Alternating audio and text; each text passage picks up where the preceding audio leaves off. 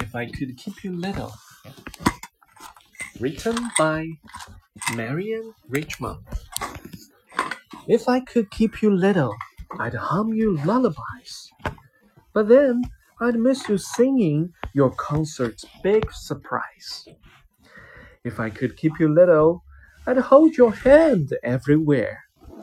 But then I'd miss you knowing I can go, you stay there. If I could keep you little, I'd kiss your cuts and scrapes. But then I'd miss you learning from your own mistakes. If I could keep you little, I'd strap you in real tight. But then I'd miss you singing, swinging from your treetop height. If I could keep you little, I'd decide on matching clothes. But then I'd miss you choosing dots on top and stripes below. If I could keep you little, I'd cut your bread into shapes. But then I'd miss you finding, hey, I like ketchup with my grapes.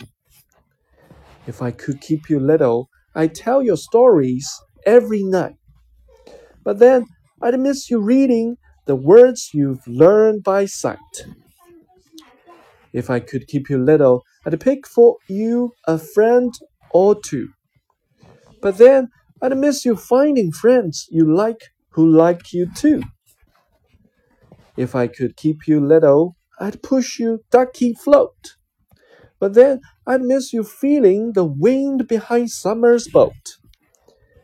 If I could keep you little, we'd nap in our fort midday.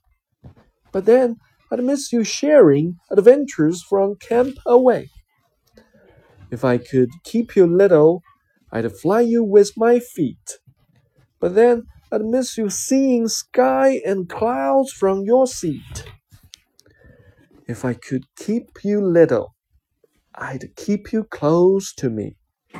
But then I'd miss you growing into who you are meant to be.